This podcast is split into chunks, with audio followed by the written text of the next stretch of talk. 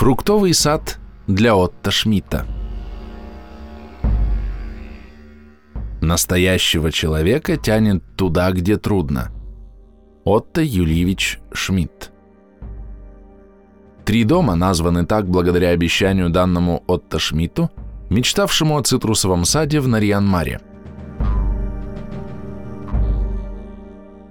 На сторонний взгляд никакой особой истории, связанной с названиями трех соседних домов на улице Рыбников, нет.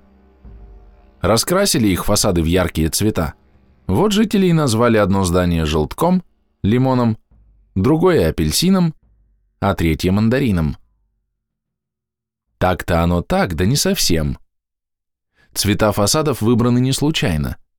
Это ответ на давнее обещание, данное жителями города знаменитому полярному исследователю Отто Юльевичу Шмидту. Три многоэтажных жилых дома, 3Б, 6А и 6Б, расположены неподалеку от здания НМФ ФИЦ Киаран. Эта загадочная аббревиатура расшифровывается следующим образом. Нарьян-Марский филиал Федерального исследовательского центра комплексного изучения Арктики Российской Академии Наук. Говоря совсем просто, в здании 1А по той же улице Рыбников работает одно из старейших учреждений города – опытная сельскохозяйственная станция. История этой организации началась со стада оленей.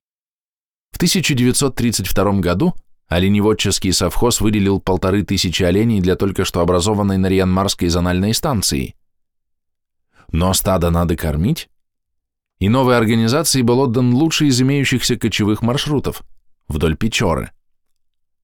Через три года первое Ненецкое научное учреждение преобразовали в сельскохозяйственную станцию, и оно стало заниматься не только оленеводством, но и селекцией растений. Сотрудники проводили исследования и выводили культуры, которые могли расти на русском севере. Первые пять лет станция находилась в структуре Главного управления Северного морского пути, организации, которой в то время руководил легендарный ученый и полярный исследователь Отто Юльевич Шмидт. Популярность Шмидта в 30-е годы была сравнима с популярностью Валерия Чкалова. Его вклад в исследование Арктики был огромен. Шмидт первым в истории совершил плавание по Северному морскому пути за одну навигацию, руководил знаменитыми арктическими экспедициями на ледоколах в 1932-1934 годах, возглавлял Всесоюзный арктический институт и глав Севморпуть. Помимо этого, он был инициатором создания Большой советской энциклопедии и ее главным редактором. Основал морскую алгебраическую школу и стоял у истоков создания Академического института геофизики. Многие знают, что в те годы родители часто придумывали своим детям новые революционные имена.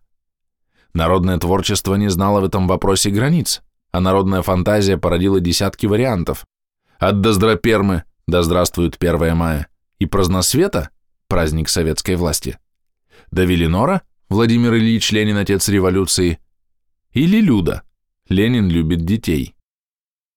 Удостоиться изобретенного в честь тебя имени было в 30-е годы большой честью и признанием. И по крайней мере трех таких словесных конструкций удостоился Отто Шмидт. В архивах ЗАГСов разных городов страны можно отыскать такие удивительные имена Оюшминальд, Лагшминальд и Лагшмивар. Буквы ШМИ в них обозначали фамилию Шмидта, а полностью они расшифровывались так. Отто Юльевич Шмидт на льдине, лагерь Шмидта на льдине и лагерь Шмидта в Арктике. Дети с этими именами были зарегистрированы ЗАГСами в пору, когда имя Отто Юльевича гремело на весь мир.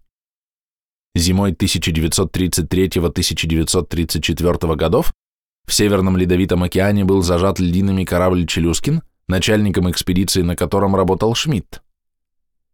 Вся страна спасала челюскинцев, героически сражавшихся с Арктикой, и до сих пор во многих городах России есть улицы, названные в их честь. Отто Юльевич сошел с тонущего корабля последним вместе с капитаном и завхозом.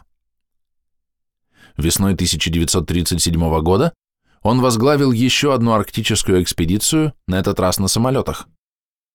В марте четыре самых мощных по тем временам машины приземлились в Нарьян-Маре. Почти две недели Шмидт, Папанин и другие участники перелета провели в городе, ожидая хорошей погоды. Тогда-то и посетил Отто Юльевич местную опытную сельскохозяйственную станцию. По легенде, во время визита он в шутку спросил сотрудников станции, будут ли когда-нибудь в Нарьян-Маре выращивать цитрусовые – апельсины, мандарины и лимоны. Сотрудники пообещали, что в будущем это обязательно случится, и на улице Рыбников будет цвести и плодоносить цитрусовая роща. Сада с апельсинами, мандаринами и лимонами пока в Нарьян-Маре так и не появилась, но горожане помнили давнее шутливое обещание полярному исследователю – и когда в 2009-2012 годах на улице Рыбников рядом с сельхозстанцией было построено три многоэтажных дома, решили выкрасить их в цвет апельсина, мандарина и лимона. Правда, в народе третий лимонный дом стали называть желтком. Но это уже не важно.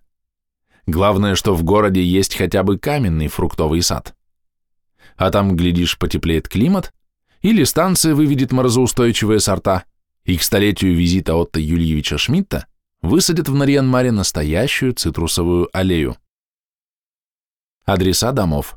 Нарьян-Мар, Апельсин, улица Рыбников 6Б, Мандарин, улица Рыбников 3Б, Желток, улица Рыбников 6А.